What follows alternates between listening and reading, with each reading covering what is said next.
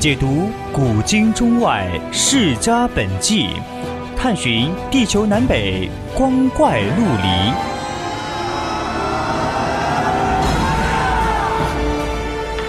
拨开历史迷雾，挖掘未解之谜。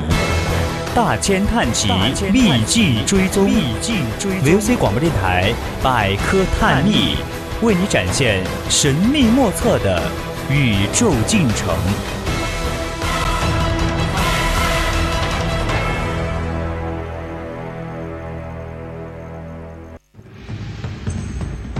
金戈铁马，闭月羞花。一曲红妆书生见，百转柔情女儿香。叹不完几许英雄泪，伤不尽多少儿女情。名人印记，一古说今。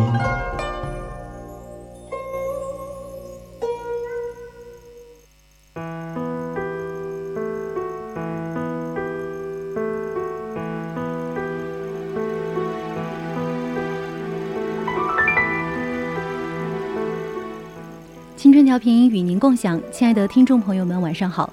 您现在收听到的是 FM 一零零四川宜宾学院校园之声 VOC 广播电台，我是主播于凤婉。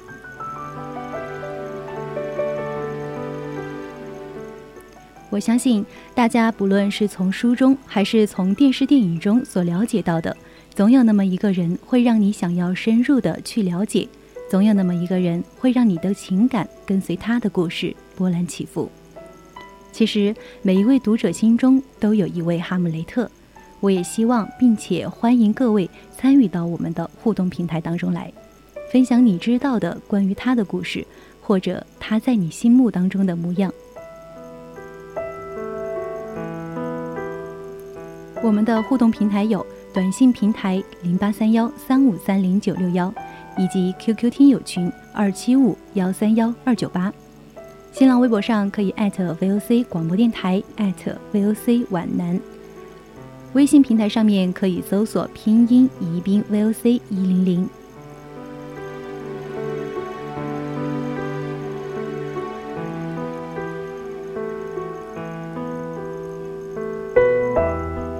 今天我们的名人印记讲述的是民国著名的交际花唐英的生活。唐英，她身材苗条。嗓尖甜美，衣着前卫，多才多艺，秀外慧中。一般人只是知道她的美丽漂亮，却不知道她是一位学贯中西的女画家，书法异常的娟秀，只是不肯轻易挥毫。她的中文、英文水平都十分的杰出，艺术造诣也很高，擅长唱昆曲。当后来的唐英手端鸡尾酒。衣着华丽，应对得体的周旋周旋于觥筹交错的达官贵人之间。当他足蹬金丝高跟鞋，穿着曲线毕露的旗袍，在百乐门跳舞的时候，在那曼妙华丽转身当中，又有谁了解这背后所付出的艰辛与泪水呢？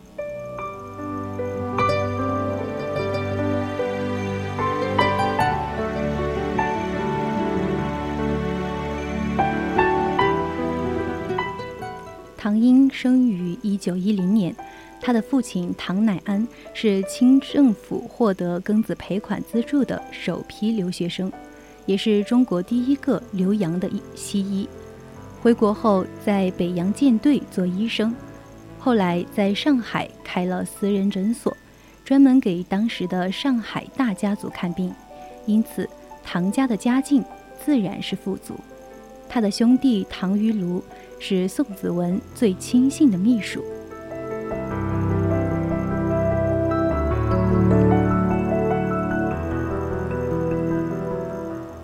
唐英多才多艺，嗓音甜美，身材苗条，与他自小严格的家教分不开。除了学过舞蹈、英文、戏曲之外，穿衣考究并且前卫，选用国际名牌的衣服、手袋、口红等。吃的东西也是十分的讲究，每一顿都会按照合理的营养要求进行搭配，甚至会精细到几点吃早餐，何时用下午茶，晚饭几点开始。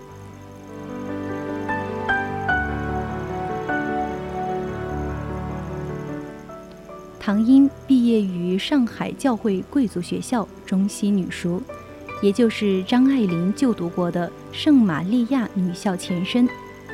中英文兼优，能唱昆曲，还会演戏，曾经主演过《少奶奶的扇子》。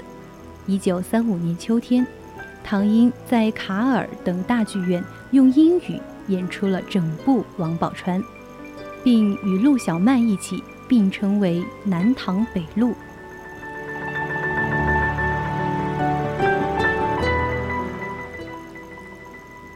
唐英花信年华嫁给了沪上豪商李云舒的公子李祖法，婚后夫妻性格不合，在一九三七年离异。不久之后，嫁给北洋政府国务总理熊希龄家的七公子做少奶奶。一九四八年，唐英去了香港，后来移民去了美国。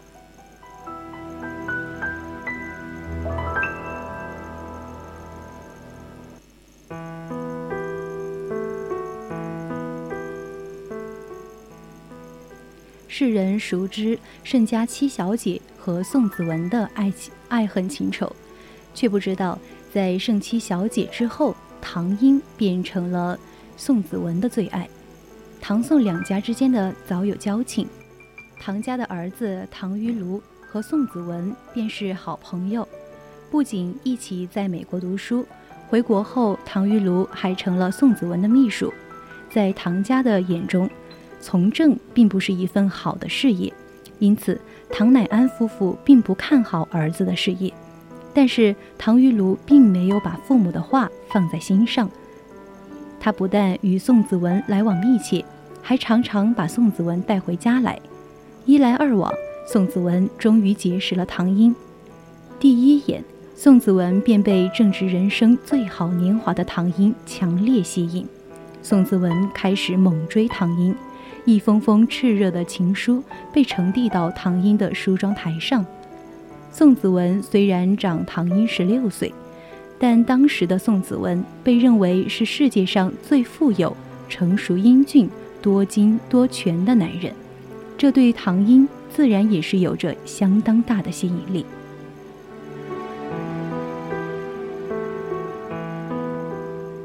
但是唐英的父亲对他与宋子文交往的事情极为反对。唐乃安认为，一朝天子一朝臣，在他的观念里面，与政治扯上关系并不是什么荣耀的事情，反倒有可能为家人带来不能预知的麻烦。没想到，他的顾虑真的发生了。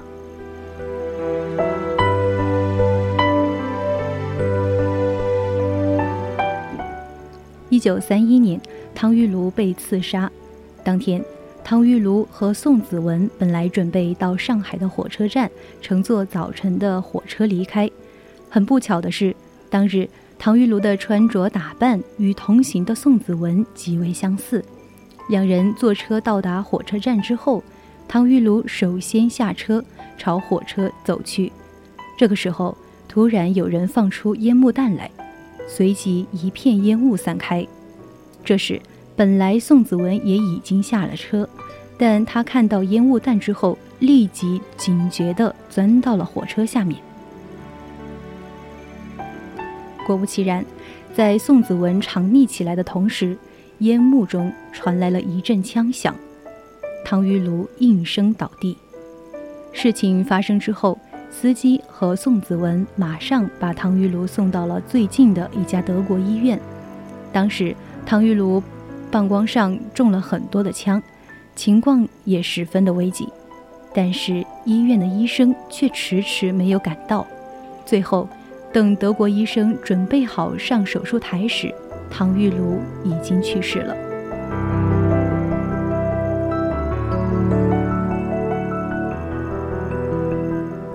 这次刺杀事件震惊了上海滩。当时很多传言说唐于庐是因为帮宋子文挡子弹，所以被杀的。事实上，知情人都知道，唐玉炉是因为穿戴与宋子文极为相似，而因此被误杀。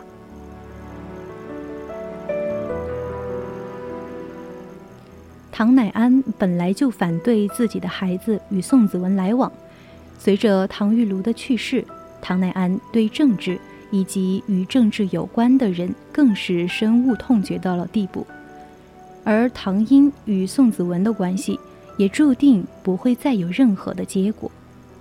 而宋子文这边，在侥幸捡回一条命以后，他对唐家的人自然是既内疚又感激，也因此，他不想再打扰唐家的生活，于是打消了继续与唐英交往的念头。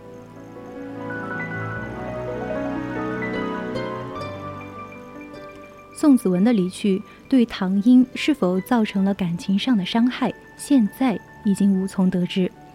只是宋子文写给他的那二十多封情书，一直深锁在唐英的小抽屉里，好好珍藏着。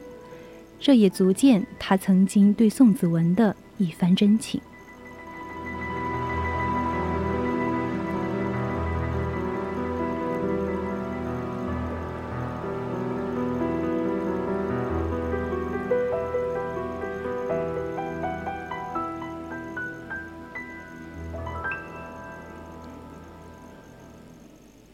与宋子文分手后不久，唐英很快便嫁给了宁波小商李家沪上豪商李云舒的公子李祖李祖法。李家是社会名流或者是富商，李祖法的父亲李云舒更是沪上的巨商。嫁入这样的豪门王族，唐英的生活一开始是很惬意的，她仍然维持着交际花的排场。继续风光无限的生活着，但是与唐英过于热闹的生活方式相反，她的丈夫李祖法却是一个喜欢安静的人。他不喜不喜欢交际，自然也不喜欢自己的妻子总是过着花蝴蝶般的交际花生活。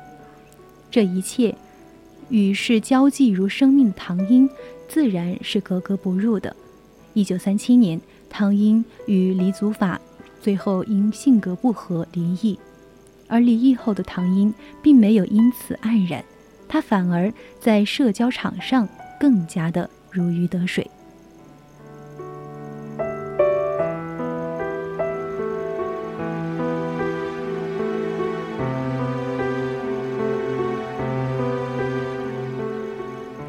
后来，唐英嫁给了时任美国美亚保险公司的。中国总代理熊希龄的侄子熊七公子，熊七公子个子不高，外貌不俏，但是他的性格活泼，和唐英正是同道中人，彼此都有很强的娱乐精神，因此两人的结合也算得上是相得益彰。一九四八年，唐英跟随熊七公子远赴香港，接着移民到了美国。七十年代时。唐英回上海探亲，一身绿旗袍的她，让人恍以为仍然是葱茏少女。实际上，她已经是六旬的老人，只是美人迟暮的哀愁，似乎总是与她无关。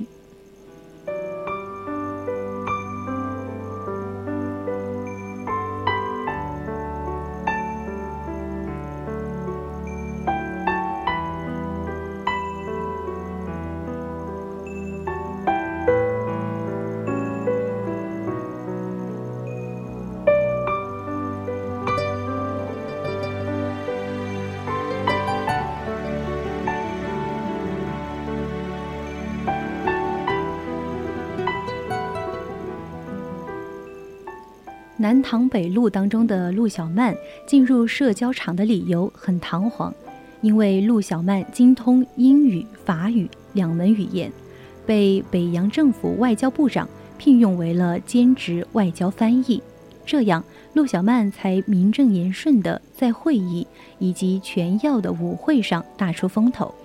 而唐英那个时候还是旧上海中心女塾的一名十三岁青涩的女生。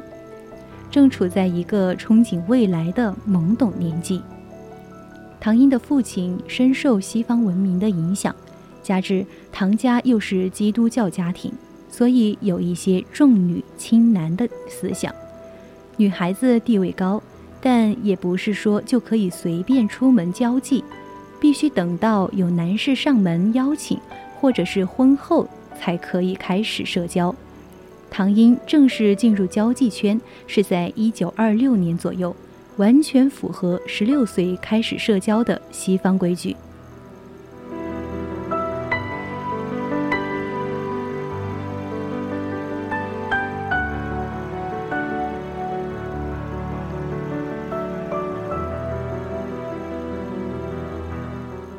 当时社交是被当作是新鲜玩意儿引入中国的，有一个杂志叫做《玲珑》。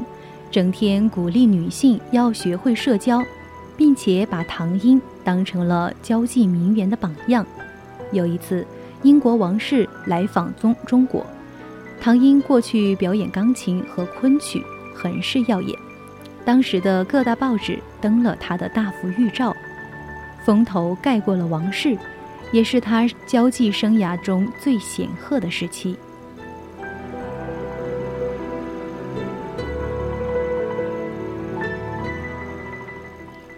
当时流行的一种说法“南唐北陆”，意思大概就是中国南方有佳人唐英，北方有绝色美女陆小曼。后来陆小曼去到上海以后，她与唐英惺惺相惜，很快就成为了好朋友。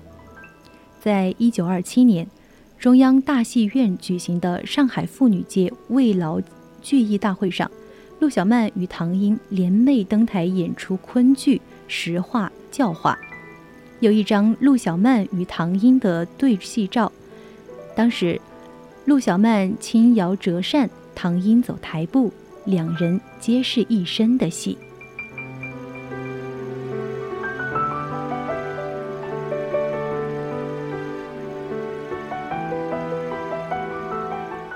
在一九三五年秋天，唐英又做出了一个惊人之举。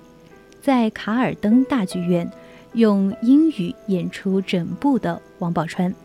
当时扮演王允的是《文汇报》的在在上海创办刊刊物的董事长之一方伯奋，扮演薛平贵的是沪江大学校长林献阳，扮演王宝钏的就是唐英。这次因为是用英语演出京剧的第一遭。所以引起观众的极大兴趣，加上唐英不但英语流利，而且也很会做戏，因此这场演出在当时的中国引起了轰动。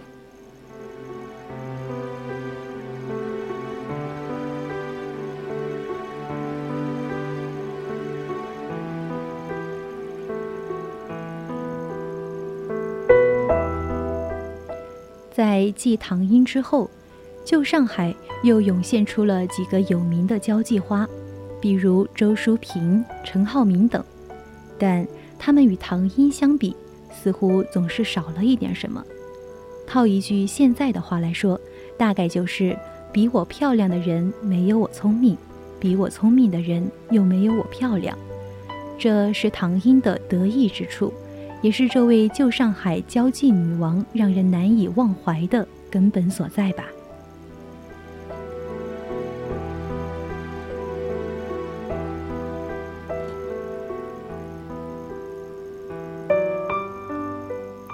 我们今天的名人印记到这里就要和大家说再见了，希望大家喜欢我们今天的故事，更多精彩内容，我们下期再见。